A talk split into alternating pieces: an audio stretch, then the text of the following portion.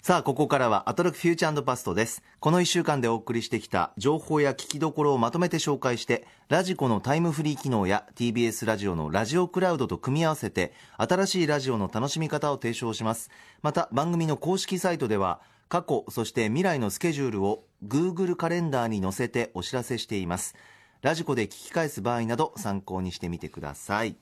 さあ、ここで歌丸さんと電話がつながっているようです。もし。もし、はいどうも、もしもし、はい、どうも。も、はい、レックさん、どうも、どうも。いやいや、あの、歌丸さんさ、あの、僕、ええ。ベトナム行ってる時で、ちょっと古い話になっちゃうんだけど、ええ。まあ、あっちでも放送聞いてたんですよ。はいはい。で、ちょっとうん2週間前の話になっちゃうんですけど、すごいもどかしくて、おうなんだあの、ウォッチメンでさ、えポケモンやったじゃないですか、名探偵ピカチュウ。はいはいはいうんうん歌丸さんの疑問に俺結構答えられるのにと思って、すごいもどかしい思いで聞いてたんですよ。えああ、そうですか、そうですか。そうなんですよちょっと忘れちゃったな。なんいや、あのそのポケモンをね、あの、弱らせて捕まえてあ戦わせて、た叩いて終わらせて。そうそう。で、おまけに丸いボールに入れた上に戦わせてみたいな疑問を呈されてたじゃないですか。ええあの、まずね、基本情報としてモンスターボールあるじゃないですか。うんうん。あの中にいるときポケモンは超絶気持ちいいんですよ。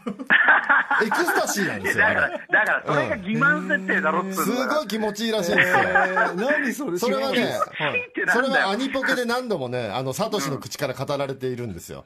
いや、これがだからさ、そのさ、本人たちも望んでるみたいのが、ものすごい欺瞞だろっていや、でも望んでるんですよ。みんな入りたがるんですよ。気持ちいいって何ですか？いや、気持ちいいんだって。気持ちいいってサトシが言って、サトシとかかすみちゃんが言ってたもん。いや山本君言ってるけど、き気持ちいいってなんだって、だからさ、その、な、何々方向の気持ちよさなんだってことだいや、よね。わかんない。性的なのかなんかわかんないですけど。わかんないですけど。なぜいやいや、一応ポケモンもオスとメスがいますからね。ああ、確かにえそうですよね。え そうそうそうそう。そうだ。なんてこと言ってんだよ。あの、サトシのピカチュウは、それなのにモンスターボールに入るのを嫌がる、すごく変わった個体なんですよ。あ確かにそれは。そうなんです。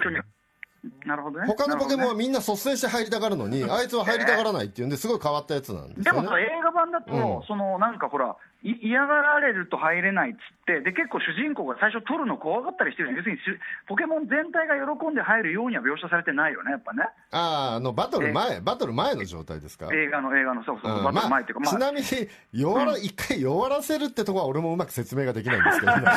できないじゃないできないじゃない聞きたいのは、だって、あの、入りたいなら、あそうそうそうそう。の、モンスターボール開けといて、うん。どうぞどうぞって言ったら来るはずなのに。そうだよ、ゴキブリホルみたいにさ、開けてどうぞってやいいのにさ、弱らせるってしてて、それ欺瞞だから、そそこはね、そこはなかなかね、かばえないところではあるんですけど、でも一応ね、あの、ゲーム版からの設定として、ポケモンは、自分より弱いやつの言うことは聞かないんですよ。ああ、なるほど、なるほど。だからレベルが低い、あの、ジムバッジをまだ集めきってないと、レベル30までしか言うこと聞かないとか、いろいろ設定があるんで、一回バトルで自分の方が強いっていうのを見せないと、ボールに入ってくれないっていうのはあるんですよね。なるほど、なるほど。うんでもな、何にしろまあね、ああなたのワードで言うそのロンダリング設定でしょ、だからその、ね、いやいやいや。違いますよ。そんな無理やりじゃないでしょって気持ちいいんだからさ、入りたいんだよ。あと戦わせる剣は。そう、ああと戦わせるのは無理やりって、あの、戦わせてんじゃないんですよ、あれ。うんうんうん。ポケモンってすごい戦闘種族なんですよ。あ、みんな好戦的。あの、バトル、バトルジャンキーなんですよ、ポケモンって。なるほど。戦いたくてしょうがないんですよ、あいいつらうん。だから、あの、バトルの時に、あの、ひトレーナーはね、6匹しかポケモンはも連れて歩けないんですけど、3対3バトルの時3人あぶれちゃうじゃないですか、ポケモンがうんうんうん。そこで選ばれないとピカチュウとかもうぶち切れるんですよ。なぜ俺をバトルに出さないって言って。ありますうん、あるあるある。あいつ、あいつよく出してもらう時すごいサトシに噛みつくんですだ。からそこはいいんだと。そうです、そうです。もう戦いたくてしょうがないですよ、ポケモンっていうのは。なんかす、なんかロンダリング設いやいや、でも定だな。3000年前とかは戦争の道具に使われたりしてたんですよ。あ、なるほどね。そうなんですでもさ、だからこそ、あのーライムシティってさ、はい人間たちと一緒にその普通に戦いもせずに暮らしてるっていうのがちょっと理想郷として描かれるというかさ、それが逆に成立する。うん、でもね、あのね、労働を手伝うっていうのも、割と昔から、アニポケでは昔からある描写で、あー20年以上前からある描写で、あの、怪力が、あの、力仕事やったりとかあありま、したね。そうそう、あの、ガーディーが、ジュンサーさんっておまわりさんの仕事手伝ったりとか、んあと、ああれ、ラッキーかな？ラッキーがジョーイさんの横にいたりとかね。そうでしたね。アニメの方ではは確かに。そう、あの、ど常に労働ね、うんあの、手伝ったりもするんですよ。うん、どうでもいいけどさ、あなたほとんど僕とさ、ほぼほぼ同世代なのにさ、うんなんでそんなやり込んでんの？いややり込むっていうか、まあ、俺はゲームもね、昔からやってるし、アニポケも全部見てるし、ポケモン大好きいなんで。やいやいや、ええポ、ポケモン世代じゃないはずなんだよな。いやいや、ポケモン世代だよ、全然。違うでしょ、そのずっとずっとコロコロ、コロコロ文化に浸ってさ、生きてきたからいや、さ。あの違うんですよ。僕は、ちょっと遅くて、赤緑の時は気づいてなくて、初期の最初のえっと、青が出た時に、青が最初イベント限定かなんかですよね。あれ、コロコロかなんかで最初に、そうでしたねコロコロかなんかで限定で買えるやつがあって、はい山本さんがすごい合点がいってるからさ。そうそうそう。で、僕の先輩で、今、あの、スタジオカラーって、庵野秀明監督のところの、あはいはいはいうんうん企画部長をやってる轟一輝って男がいるんですけど、僕の先輩でええ細かくなってきた話がうん、すごい世話になってる。その人が、なんか、ある時、コロコロコミックを毎月買い出してて、熟読してるんですよ。で、ある時気になって、先輩何やってんすかって聞いたら、お前ポケモン知らねえの？って言われて、教わねって、で、僕も、あの、ちょうど黄色が発売だったんで、その時に、うん、先輩に勧められて、買ったらもう面白くて、黄色からハマって、で、後追いで赤緑やったっていう感じですね。うんそういう、だからあれだ、そういう、まあ、子供カルチャー紹介者がいたわけだな、それな。そうですね。いやいやいや、何言ってんですか。そその人と、その人だって、シン・ゴジラのクレジットでも5回ぐらい名前出てる人ですよ。子供カルチャーじゃない、大人向けのカルチャーじゃないですか。そうだけど、ゴジラ自え体が、まあ、そういうことだからさ。うん えレックさんその頃まあ歌丸さんとそれ共有してなかったんですかポケモン歌丸さんとまだ出会う前だね。あそうなんですね歌丸さんと出会った頃は、ルビサファ超やってる頃じゃない？ルビサファか金銀の頃だね。あルビーサファイうんアそのバージョンそう逆称がそう。ちなみにささっきほら、ガッタスの話してたじゃないですか。はいはいしてましたそう、だからそうそう。だからガッタス時代とかになるとね、またそれはそれでね。うん。ちなみに、あの、だから35の時俺何やってたかなと思うと、俺もうミクシーやりじゃくり時期だから。ああ、そうね。あミクシー、ミクシーとガッタスでしょ、その頃ってやっぱり。いや、ガッタスはね、もうガチなの。ガッタスはもうちょい後でブログ機なの。あ、あとなんだっけ？んそう、だから多分あの、レックさんが俺より1歳下だからこの差が起こるんだと思うんだけど、逆だろうよ。え？え？え、レックさんって何年生まれ？俺69だよ。あ同じだな。あ同じれ、何い？や。俺、俺早生まれなんだよ。お前タメ口聞いてっけど、俺の方が学年上なんだよ。え、違う、学年上、あ、上だっけ？あ学年上だよ俺があそうか、そうか、学年のあのちっちゃいさ、ちっちゃいちょっと頭が大体ない幼い子まあいいんだよ、いいんだよ。すいませんガッタスって何ですか？だからガッタスブリランチス HP ってさっき言ったあのフットサルチーム。あーええあのさ、ちょっとさ、いくらなんでもさ、いくらなんでも話伸びすぎだと思うんだ。あそうですね。あの、そろそろね、MX ん行きます。日本語に飢えてるんでですよ、ベトナムにずっといたから。すいませんね。ええ日本語喋るの嬉しくて。は いあ、そうなんだね。あぜひちょっと山本さんと盛り上がってください。はい、山本さんありがとうございます。はい、どうもです。はい、じゃあ行ってまいります。はいい、ってらっしゃいランブリッの皆さんもまた来週またお会いしましょう。はいありがとうございました。ありがとうございましたはい。さあということで 時間も押してますよね。そんな感じではいでももう今週曲はないですからね。そうですね。でもなんか曲はないけど、なんか、さっき森保ディレクターから、う。ないさんの振り返りが長いってあの予告されたんで、ちょっとね、巻き目で言ったら嬉しい人もいるんでしょうねはい。はい。では参りましょう。ここだけ聞けば1週間がわかる。アトロクフューチャーパストパスト編。6月10日月曜日から本日金曜日の8時までこの番組のパストすなわち過去を振り返ります。本日も各曜日のアナウンサーが振り返っています。まずは6月10日月曜日。月曜パートナーの熊崎和人です。さて、6時台最初のコーナーは、ホットなカルチャースポットからライブ感たっぷりにお届けするカルチャー最新レポート。江戸の凸凹、高低差を歩く展、明治神宮前の大田記念美術館で6月26日まで開催をしています。まあ、地形の知識が求められる夜景鑑賞士という資格がありまして、その3級、私持っております。その熊崎が浮世絵を描くんだったら、まあそうですね。日本三大夜景の函館、神戸、長崎ですかね。そして6時台後半のゲストコーナー、一流キュレーターから厳選した情報を伺うカルチャートーク。1秒も怖くない昼心霊スポットのすすめ。月1レギュラーゲスト、プロレスラーのスーパーササダンゴマシンさんに語っていただきました。心霊スポットとして有名なエゴタの森公園に実際行ってきたというお話だったんですけれども、これ、どこに向かっているか話の出口がですね、途中から見えなくなって、あれこれ何の話をしているんだろうか。ただ面白いというですね、面白いのは面白い。病みつきになる。なんでしょうこの、皆さんもこの、まだ言語化できていないこの感覚、ぜひ味わってみてください。続いてはこちら。7時台はスタジオライブや DJ をお届けする音楽コーナーライブダイレクト。私立恵比寿中学通称エビ中の皆さんにお越しいただきました。エビ中アフターシックスセッションミックスドバイ CMJK でお送りをいたしました。テンポよくですね、13曲を披露していただきました。アトロクでしか聞くことができない特別感あるこのライブですから皆さんここを逃したら一生おそらくこのライブの感じは味わうことができません。8時台は世界の見え方がちょっと変わるはずの特集コーナー、ビヨンドザカルチャー。ノーナリーブス、西寺郷太プレゼンツ、洋楽スーパースター列伝、プリンスの外仕事編をお送りしました。プリンスの本当の凄さというのは外仕事というのは何と言っても楽曲を提供する。そして提供している先というのが様々なジャンル、年齢問わず提供をしている。それだけ万人受けする曲を作ることができるし、みんなに感動を生むことができる。プリンスというのはそういう存在なんだということをこの3回目の放送にして改めて感じることができました。最後に今週おすすめのグラビアアイドルとして紹介したのが星野さんです。アルファベット大文字で星野さん。写真集を発売されました。表紙がすごいんです。大事なところ人手で隠しています。星野だけに人手です。星野だけに人出てるのは。星の形って言いたいんじゃないですか？人手だから。なんかそんなことは言いたいんですか？ああなねるほど、人手の形って言ったらやっぱね人手マンとスターミーですよね。やっぱね。ポケモン的にはね。まあそれはどうでもいいか。スターミーってええ。破壊光線使いましたっけ？あ使えた気がするなすみませんもう何でもない話なんですけど。使えますよね。使いましたよね。かすかすみちゃんですよねもそうですそうです。ええ。かすみちゃん可愛いなねおてんば人形ですもんね。そうなんですよね、はい。さて月曜日。はい、えー、まずはカルチャートーク、笹団子マシンさんの1秒も怖くない心霊スポット、楽しかったな。昼心霊スポットとか言ってましたけどね。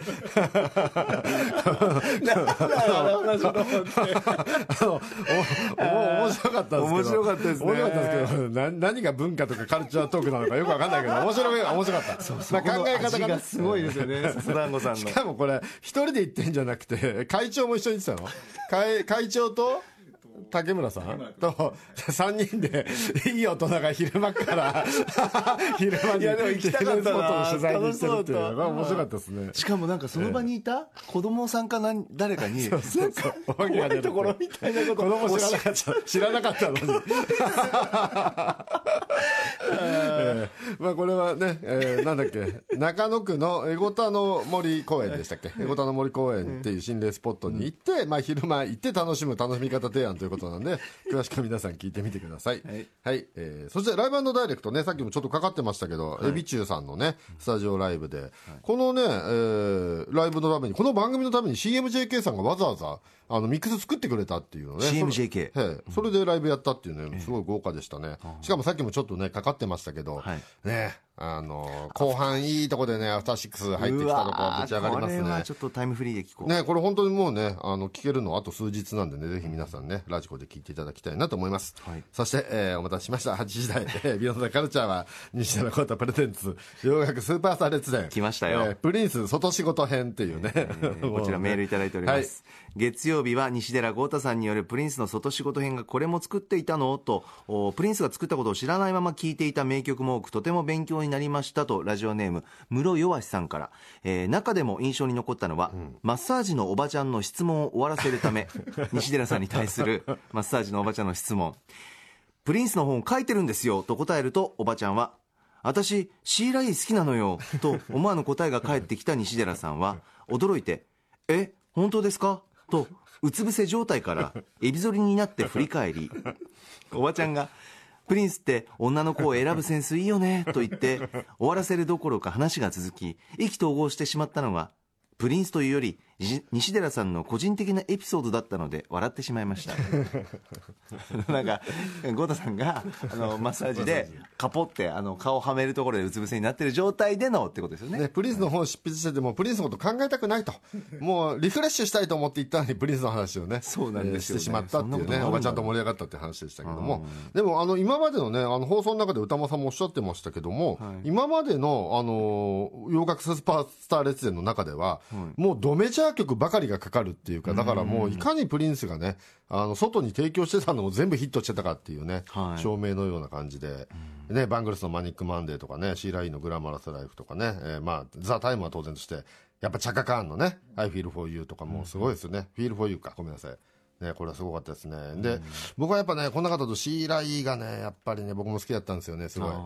あのパーカのパーカッションの天才って言われてた女性なんですけども、ええええ。あのシンバルをね蹴るんですよ。叩くんじゃなくてえ足で蹴ってんの？足でシンバルは蹴るんですよ。いやだから今度生まれ変わったらシーライのねシンバルになりたいと思って。その感覚が。まあ、バンバン蹴るんですよライブの時とか、何発も何発も蹴ってもらえるんだと思うとね生まれ変わりたいわと思って。いやいやいやいやお美しい方いや、美しいし、まあ、シンバル蹴る動き、本当かっこいいんですよ。多分あの、YouTube とかでもちょちょって検索したらね、すぐシーライーさんがシンバル蹴ってる出てくると思うんですけど。シンバル蹴る方ってなんか日本のアーティストの男性の方がいましたよね吉川さんでしたっけ？ありましたもうだからシンバルが蹴るような感じで位置にあるんですよ。ちょうど足がね、あの、当たるところにある感じ。もうね、あれはかっこいいんでね。あれ見たらでも、大概の男性は蹴られたいと思うんじゃないかなと思いますけど、ね。そんなにですか？そんぐらいかっこいいんですよ。へーえー蹴られたいなっていう感じで。見てみようはい。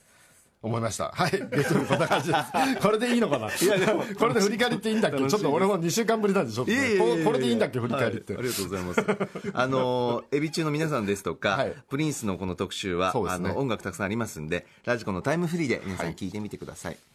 続いては、6月11日火曜日です。火曜パートナーの宇垣美里です。6時台最初のコーナーカルチャー最新レポート。老舗映画館新宿武蔵野館の開館100周年の記念企画。今までの100年、これからの100年をご紹介しました。そして6時台後半のカルチャートークは文筆家の岡田育さんを迎え、新刊40歳までにこれをやめるについて伺いました。あれもこれも、あなたの囚われているものすべて、もっと楽に生きていいんだよって、解き放ってくれるような一冊でした。はあ、私は岡田育さんみたいな大人になりたい軽やかで伸びやかで囚われない大人に、私はなりたい続いてはこちら。7時台の音楽コーナーライブダイレクトには、4人組ヒップホップグループ、オドフットワークスのスタジオライブでした。8時台の特集コーナービヨンドザカルチャーは、スーパーやドラッグストアで流れるオリジナルテーマソング、通称ストアソング歌謡祭。スーパーやドラッグストアチェーンが独自に作った通称ストソンについて、自称ストソン探偵の棚橋かりさんに伺いました。いやー、ストソン、やばいです。中毒性がすごい。ずっと頭に友図が流れてるんです。I say, 友図 You say, 友図タンタラン、タンタンタンタン。タンタランタンタンタンタンタンタン。友図最後の笑いの、なんか、怖さよ。いやちょっと、ノリ、ノリノリですね。本当に好きそうですね、やっぱりね。いやっていうかこの回もね、乗ってましたもんね。こういう、こういうのは、うないさんがよくやる感じですよね。うないさんがこういうノリあんまないですけどね。さて、そんなストソンについてです。メはいールいただいてます。ラジオネーム、レオレオレさん。今週印象に残ったのは何といっても火曜日のストソン特集です。和歌山出身の僕は、ストソンといえば、スーパー大桑だなぁと思い浮かべましたが、まさか紹介されるとは思わず、帰宅途中に思わずガッツポーズしてしまいました。えー紹介されていた通り、和歌山にはかなりの数の店舗があり、知らない和歌山県民はいないと思います。高校時代の友人の中にはテーマソングをベースで弾ける人もいました宇垣さんがトランス状態になって紹介を忘れているのも印象的でしたということです なんでギターじゃなくてベースで弾くのかって、今ちょっと疑問に思ったんですけど、まあ、それはさておき。ちょっと面白いなはい。あの、これ、なかなかね、あの、どうやって集めてんだろうとか、いろいろ気に、気にはないですけど、まあすごいですね、この辺を掘るっていうのはね。はい。音源化がそんなにされてないものですもんね、だってこれ。であの、多分なかなか調べるのは難しいと思うんですけど、はいできれば、あの、どの曲が何年頃に作られたかっていうのがね、分かるといいななんて思いましたけどね。なんとなく音像でこの辺の年代だろうなっていう予想はつきますけどね、僕、この中だと大桑っていうところの曲は結構、多分70年前後だと思うんですけど、ど、曲の感じからしてね。もう80年代だったかと思います。80年代であの70年代。ソフトロックみたいな感じなの？俺な10年遅れてない。なんかヒフスディメンションみたいな感じでしたよねちょっとね、まあ、これ結構あの昔のコマソンとかでよくあった感じ。で僕割とコマソンは好きなんで掘ってるんですけど。コマソンあコマーシャルソングとか。書き下ろしのね歌い込み系は好きなんですけどこの店のやつってのはあんま発想なかったですね。えーなんですごい面白く聞かせていただきましたけどこの大桑とか80年代だとしたら結構すごいですね。どういう発注だったんですかね？となんかバブルの時代にスーパーがああいうその大御所の作曲家には曲を発注するのがなんかステータスとして流行った時期があるらしいんですね。なるほど。棚橋さんによると、うん。それの時代のものだったって確かお話だったかと思います、ね、あと、面白かったのがあのドン・キホーテのテーマを作ったドン・キホーテの社員の方の話っていうのはすごい面白かったですね。本当に興味深かったですね。あの圧縮陳列まで作って曲も作って今のドン・キホーテの礎礎をほとんど作った作曲家の方が、はい。あの社員にいらっしゃったっていうね。今のドンキの軸ですよね。軸ですよね。その人その人が社長でもおかしくないですよね。本当ですよね。で会ってみたいなっていうね、なんかこの最後にかけたビートたけしさんの曲とかその方が作った提供した曲ってことですよね、アーティストとしてね。すごい人がいるんですね、ドン・キホーテもね、はい、いやでもドン・キホーテの従業員とか、まあ、このお店の従業員の方って、はい。おそらく人生で一番聴く曲なわけじゃないですか。エンドレスでかかってるわけだから。それってすげえなと思って。意外と好きな曲でも聞く回数ってあの iTunes とかで聞いてると再生回数が出るじゃないですか、はい。すげえ聞いたなとか思っても意外と100回とか言ってなかったりするんですよ。でだからあの1年間やってるアニメとかだと50回とか聞くのって結構すごい刷り込みなんだけど、はい。これ1日に50回とかどころじゃないでしょ。もう聞く回数が多分。すすげえなと思ってそう考えるとその従業員の方。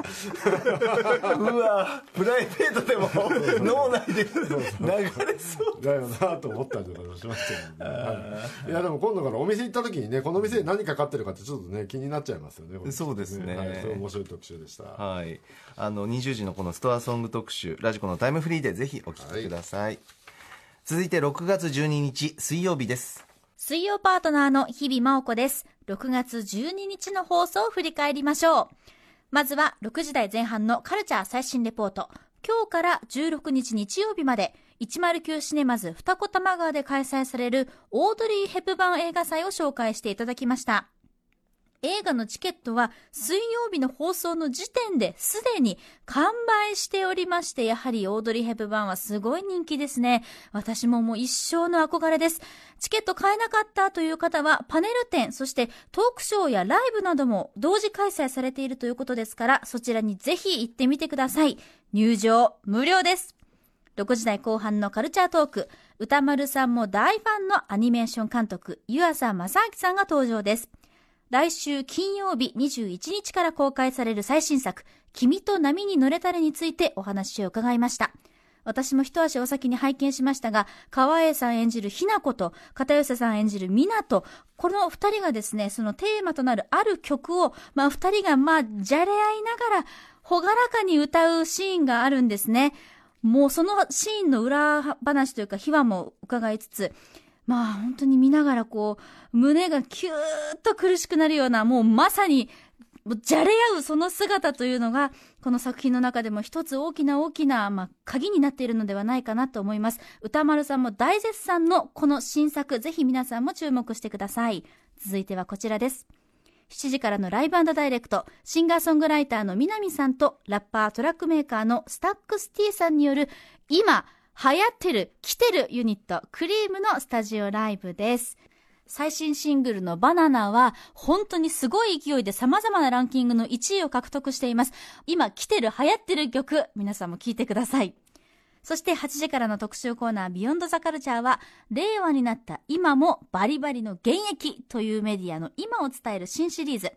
ああ、懐かしのメディアと思うなかれシリーズがスタートです。第1回のテーマはカセットテープ。中目黒にあるカセットテープ専門店ワルツの店主角田太郎さんをゲストにお迎えし今もなおカセットテープでリリースされている最新楽曲をカセットレコーダーで再生しながら紹介していただきました。このカセットレコーダーも1980年代のものということだったんですが本当に音もとても綺麗でした。改めて一つ一つを紹介していただく中で音楽と丁寧に向き合えるそんな機会そんなチャンスだったなというふうに思います。カセットテープといえば音質が悪いといった印象は正直ありましたが、今回聞くことによって、カセットテープだからこそ生み出すことができる独特の丸みや厚みというのを感じました。アナログメディアのありがたみ、改めてその良さというのを再確認した時間でした。はい、水曜日でございますけれども、えーメールいただいております。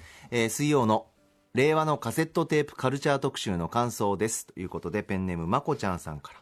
えースタジオの中に昔のラジカセを持ち込んで、LINE につないで実際にカセットテープの音源で聴く音楽は、同じアナログのレコードとはまた違うカセットテープの独特な音質でいい感じでしたし、カセットテープでのお話で私がすごく興味深かったのは、現在再生産されている新しいカセットテープよりも昔に作っていた古いカセットテープの方が高音がいいのですというお話はすごくびっくりしました。きっと世の中にお金があったバブル時代に作られたカセットテープはめちゃくちゃコストをかけて作られていたので時間が経った今でも高音質なんでしょうね、えーカセットテープが再び人気になったように今では消えてしまったダットやビデオテープの磁気テープメディアもいつか再び人気になるかもしれませんねということです、ねえそうなるといいですけどね、私みたいにビデオテープ大好き人間からするとね、はい。もうまたそうなってほしいですけどもね、あー。まあ、映像メディアは逆戻りはなさそうですけれどもね。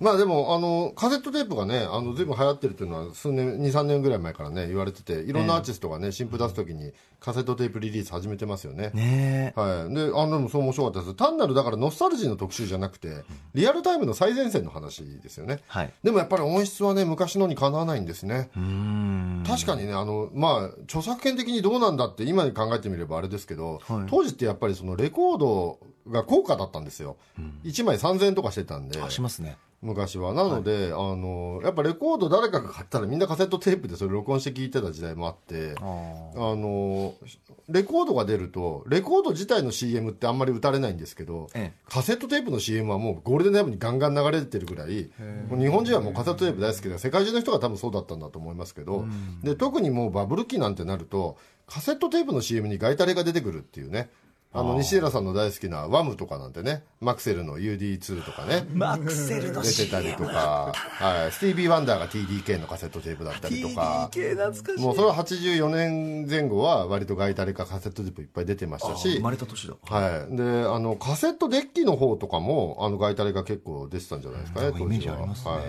カセットとかビデオデッキかビデオデッキよく出てましたねガイタレがね。あの頃は。あそれこそあれですよ、シーライーナショナルのビデオデッキ出てましたよ。先ほどの、うん、あのシンバルは蹴ってなかったですけど。あ蹴ってたかな？蹴ってたかもしれない。見どうだったかな 確かめたくなってきシーラシーライーでしょ？あとあれ誰だ？ホイットニー・ヒューストンとかは山陽とか出てたかな？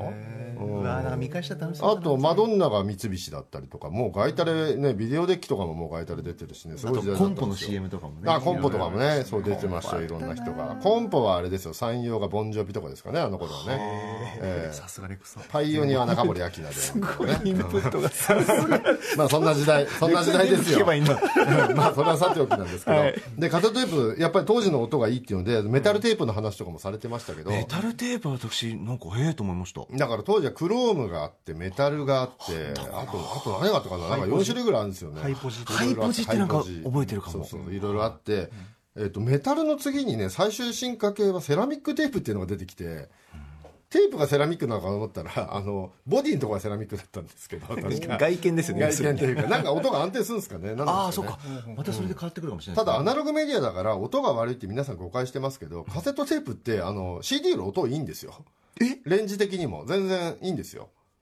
そうなんですか？全然いいです。あのだからあの一見すると悪く聞こえるんですけど、あのやっぱりねアナログメディアって、再生するデッキがすごい大事で。はい。でまあでもオーディオ屋さんに行くと一番最初に買い替えるのはスピーカーってよく言われるようにあのまずはヘッドホンとかスピーカーを良くするっていうのが一番大事なんですけど次に再生機器になってはい。だからその次にアンプかなやっぱり順番で言ったらね。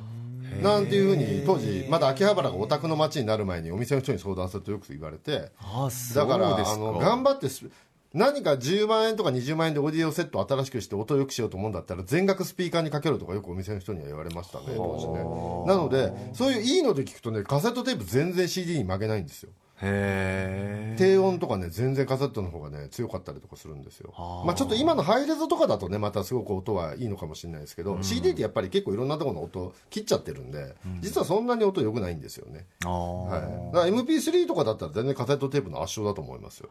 音質で言えば音質ってどう判断したらいいんですかね？いやでもね音がいいっていうのはクリアってことなのかあクリアもあるし高音とか低音がやっぱ全然レンジの広さが違うのがあの僕耳あんま良くないんですけど僕が聞いても分かるレベルですね。い。やーちょっとこの特集聞いたら、やっぱりちょっとなんだろうウォークマンっていうか、ああのねテープで聞きたいなと思っちゃいまっしてたいうかなんかあれじゃないですか。今度すげえいいはい。再生機器を持ってきて、はい。それぞれのメディアの音の特徴とかを聞き比べたりして面白いかもしれないあ知りねやっぱラジオならではじゃないですかそうですね。そうだそういうオーディオマニア寄りの特集ってやってもいいのかもしれないですね。ああ、確かに。はい。はい。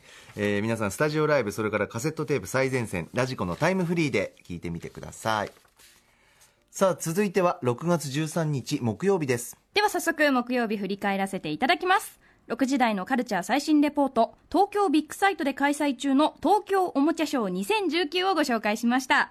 中でもですね気になる商品が夢ペット猫産んじゃった犬産んじゃったうさぎ産んじゃったなんですけれどもこれ番組内でも触れたおもちゃなんですがすごいですよね。猫踏んじゃったじゃなくて猫産んじゃったなんですけど子供にその命の大切さみたいなものをきっと学んでもらうためのおもちゃだと思うんですが、ぜひこれスタジオに今度お持ちいただいて、どんな感じで生まれてくるのかとか、生で見てみたいと思いました。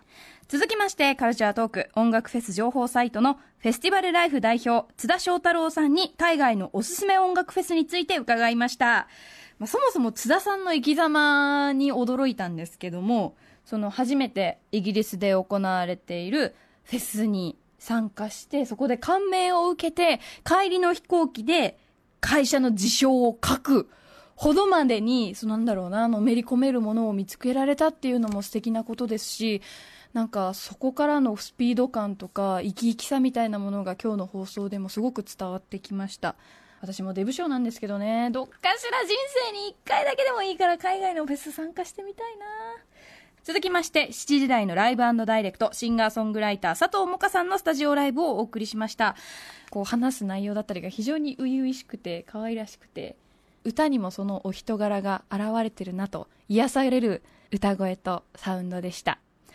8時台のビヨンドザカルチャー、アジアンミュージックジャンクション、アジアの最新音楽シーンのざっくり見取り図編をお送りしました。シティポップが流行った時代に生まれた世代ではないので、こう懐かしいエモいみたいなものはないんですけれども、心地よくて素敵だなと思いました。では、高木さんとレックさんに問いたい。あの、先日ですね、洋服を買いに行ったんですけれども、3着持って試着室に向かったんですね。で、至るところにお一人様3着までという、まあ、張り紙があったので行ったんですけれども、まあ、並んでから、もう10分以上経っても、中にいる方が出てこなくて、一体何着試着してるんだろうなと思って。で、ちらっとこう、足元が見えたんですね。で、その隙にちらっと中を見たら、多分20着ぐらい試着されてたみたいなんですよ。で、その、まあ、中の方と話すタイミングになりまして、あの、私は、張り紙にお一人様3着までって書いてあるんですけれど、私10分以上ここにもう並んでいるんですよ。まあ、譲ってくれませんかと。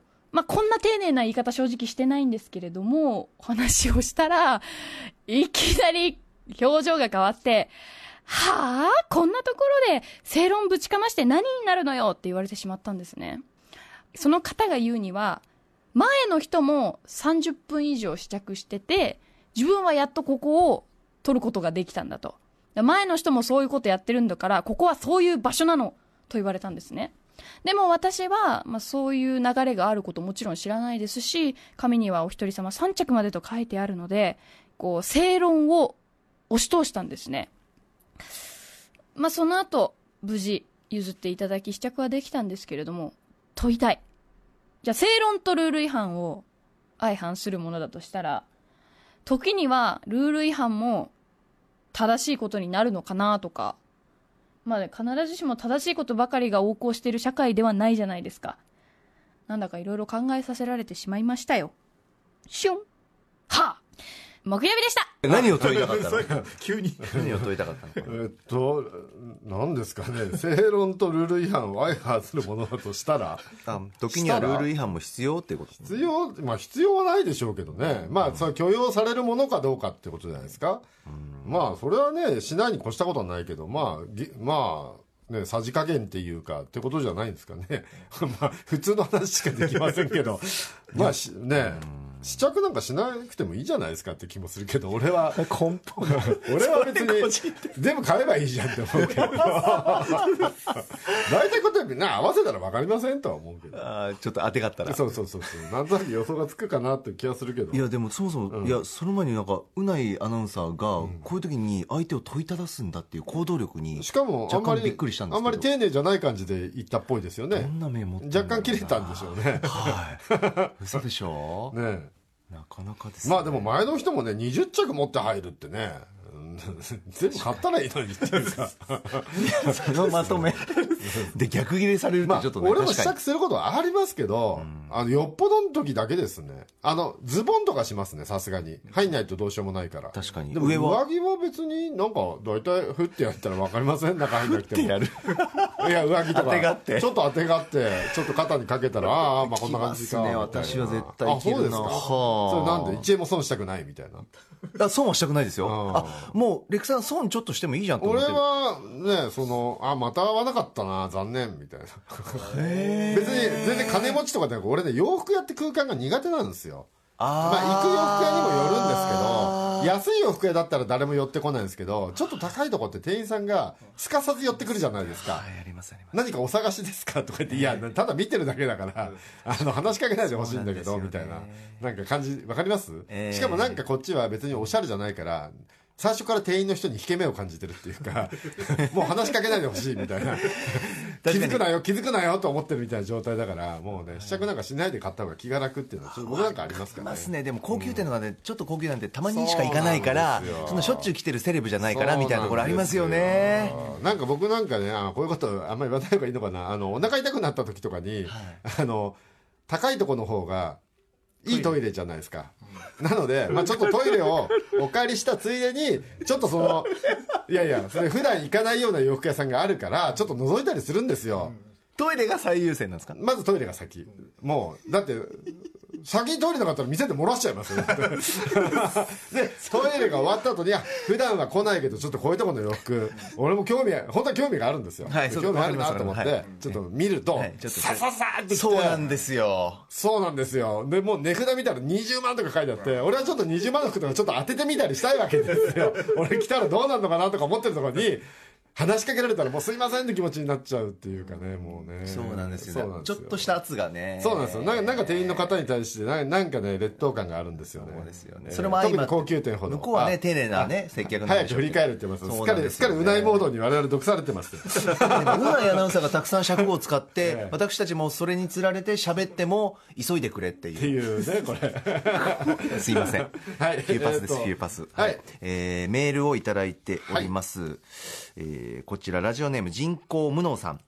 木曜のアジアの音楽シーン、ざっくり見取り図は、アジア音楽全体の潮流がわかる聞き応えのある特集で、いい曲ばかりでした、はい。中でも中国のモザイクというバンドの日本天心という歌は日本とネオンという似た発音の言葉をくっつけてシティポップのキラキラしたイメージを表現しているというのが面白いと思いました昔はアジア音楽がなかなか欧米に進出しづらくガラパゴス化して進化していたかもしれませんがその進化が逆に個性となりネットを通じて広まったことで少しずつ受け入れられ欧米など海外でもアジア音楽独特の良さに気づき始めている様子が伝わってきましたということです。はい、まあね、今、世界的にもシティ・ポップがね、あの当時80年代の日本の音源がすごい高価になって、ね欧米からのコレクターもみんな買いに来てるなんて状況なんですけども、でこの番組でやってるね、このアジアミュージックジャンクションで、割とね、シティ・ポップシーンみたい、アジアのシティ・ポップシーンみたいなのを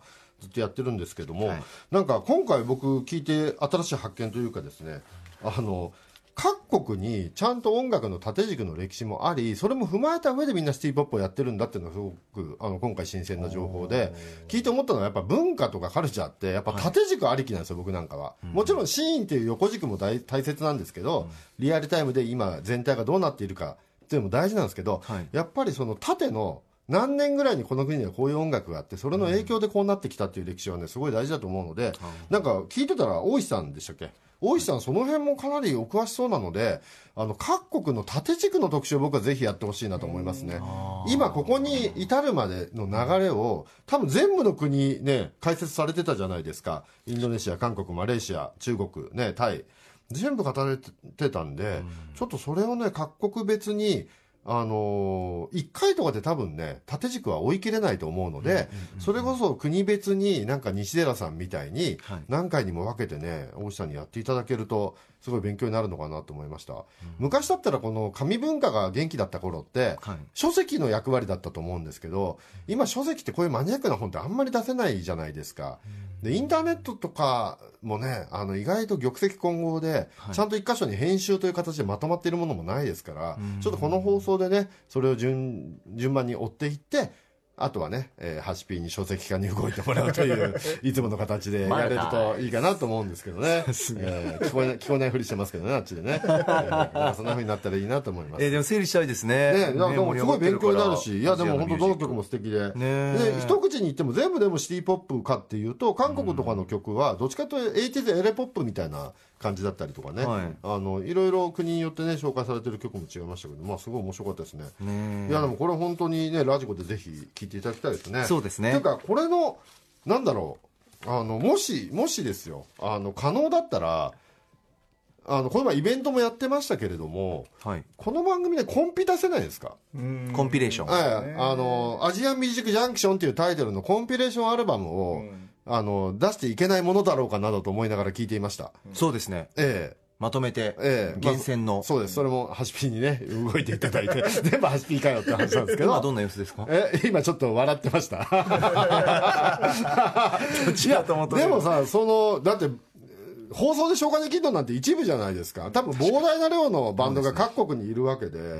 ね、で、現状のシーンもそうだし、あとは歴史を追うっていう縦軸のくくりでもいいし、いろんなコンピ版が出せると思うんで。またいい曲多いんですよ多いねですよ。今回も良かったね最高でしたねつうかどうやって調べてんだろうと思いますけど僕なんか海外によく仕事で行く機会多いんですけど、はい。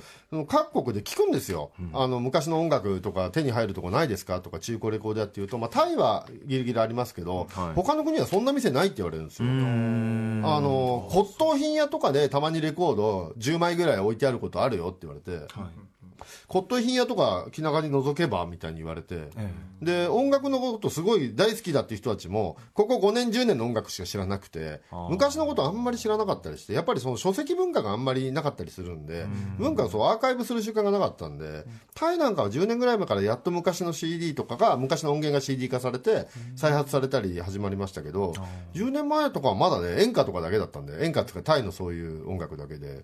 だからこういうねポップスをねあのこの番組で掘っていくっていうのはどうですかねコンピ出したりして。ね楽しみですね。はい、さあ最後は本日6月14日金曜日ですけどもこちらは、えー、7時台で振り返りましたのでそちらもお願いします。さあここまではあパスト編でした。この後は来週1週間の予定がわかるフューチャー編お届けします。では来週1週間の予定一気にお知らせします。まずは6月17日月曜日6時台のカルチャートーク来週1週間はウイスキーブラック日課とのコラボレーション企画ですお酒にぴったりな映画や音楽などのカルチャーをキュレーションします初日の月曜日音楽ジャーナリスト高橋義明さんがお酒にぴったりな音楽を紹介してくれます7時だからのライブコーナーは、 EXILE MAKIDAIさんによる DJ ミックス PKCZ ですね。8時台はシリーズ最終作、X メンダークフェニックス公開記念、X メン一人総選挙。映画ライターてらさわホークさんにシリーズをいろんなランキングに分けて、その順位を発表していただきます。一人総選挙、えー続いて18日火曜日。6時台はボードゲーム専門店すごろくや代表丸田康司さんがお酒にぴったりなボードゲームをご紹介してくれます。7時からは月1レギュラーの DJ 豆腐ビーツさんが登場。8時台はおークトゥルー神話超入門特集。ライター翻訳家にしてクトゥルー研究者の森瀬亮さんに伺います19日水曜日この日はブラック日課とコラボした公開生放送六本木のヒルズカフェから3時間お送りします。6時台カルチャートーク特別企画酒場一期一会バーやパブ居酒屋打ち上げなどであった素敵な出会いやいいお酒飲んだなというエピソード募集中。7時からはライムスターの公開生ライブ。8時台はウイスキー入門特集。西新宿にあるバーベンフィディックのオーナーでバーテンダーの加山博康さんをお迎えします。20日木曜日6時台映画と映画と酒場の小冊子映画横丁などを手掛けるエディターでライターの月永理恵さんが登場。7時台はシンガーソングライターエミマイヤーさんのスタジオライブ。8時からはヒューマンビートボックスについてヒューマンビートボクサーアフラさんに伺います。はいということでございますはい。いや、ちょっと、寺澤奥さんの一人総選挙という、要は、寺澤さんが一人で順位を決めるっていうことなんですか？これ。っていうこと どれが何票とかないんだよね。また仕掛けるな どうなるんだろうどういうことなんですかね来週基本的に皆さんお酒飲んでるんですかねっていうことですかね。ねこれ酒飲みながらクテル神話の話とかいう悪酔いしそうですけどね。金を飲みましょう After Six Junction.